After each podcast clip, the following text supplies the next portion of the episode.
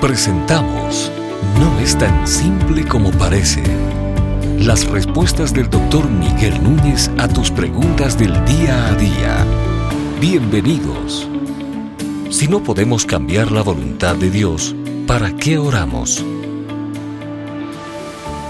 Bueno, yo creo que la pregunta inicia con un error y es cómo o para qué es la oración. Nosotros hemos sido enseñados, quizás subconscientemente, de que la oración es en esencia un ejercicio para devengar beneficios.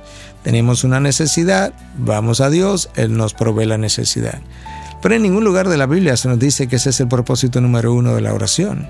El propósito número uno de la oración es intimar con Dios ya Dios nos dejará ver qué es lo que nosotros necesitamos. Porque nuestras peticiones con frecuencia son incluso egocéntricas y pecaminosas. Santiago enseña y nos dice, no tenéis porque no pedís, y cuando pedís, pedís con motivaciones erradas. Frecuentemente nosotros estamos, estamos pidiéndole a Dios que nos dé lo que nosotros no necesitamos y lo que Él sí nos daría nos haría daño. Entonces la oración ah, eh, fue concebida por Dios para entrar en los propósitos de Dios. Un buen ejemplo de esto es cuando los discípulos fueron donde Cristo y le dijeron, Maestro, enséñanos a orar. Y Cristo le, les da la oración conocida hoy como el Padre Nuestro. Padre Nuestro que estás en los cielos, santificado sea tu nombre. Hágase Señor tu voluntad en el cielo como en la tierra, o en la tierra como en el cielo. Bueno, ahí tú tienes que Cristo les enseñó a los discípulos que a la hora de orar, lo que tenían que pedir era por la voluntad de Dios, no por el cumplimiento de sus voluntades.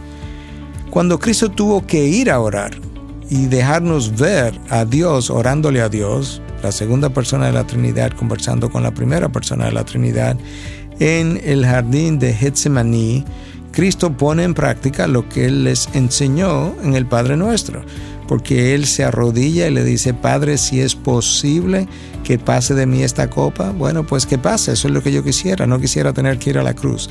Sin embargo, que se haga tu voluntad y no la mía. Eso es exactamente lo que él enseñó en el Padre Nuestro, que se haga tu voluntad y no la mía. Cristo pidió eso tres veces. Si nosotros conocemos que la voluntad de Dios es buena, es agradable y es perfecta, ¿para qué pedir que Dios la cambie? Dios tendría que volverla entonces en concedernos nuestras peticiones, una voluntad no buena, no agradable y no perfecta. Dios nunca va a hacer eso. Cuando nosotros comenzamos a cambiar nuestro entendimiento de para qué es la oración, entonces comenzamos a sentirnos menos frustrados cuando Dios responde o no responde. Dios a veces dice que sí, Dios a veces dice que no, Dios a veces dice no todavía. Y en esencia esas son como las tres respuestas de parte de Dios. No hay más. Sí, no, no todavía. Yo necesito entender que Dios es soberano, es sabio, sabe que yo necesito. Y mi, ah, mi búsqueda primera debe ser el reino de Dios y su justicia, y Cristo enseñó eso también en el Sermón del Monte, y todo lo demás se dará por añadidura. Nosotros vivimos buscando la tierra para que Dios nos agregue el reino de los cielos. Y Dios, Dios me está diciendo, no, no, no, no, no, tú necesitas buscar el reino de los cielos. Y cuando tú buscas el reino de los cielos, primero yo te doy la tierra entonces como añadidura. Y eso es exactamente la misión del cristiano o debiera hacer.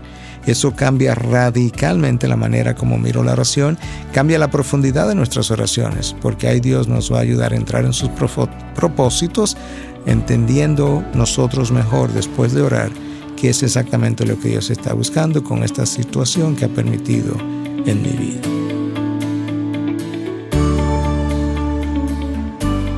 Estas y otras preguntas llegan hasta ustedes gracias a la valiosa colaboración de nuestros amables oyentes.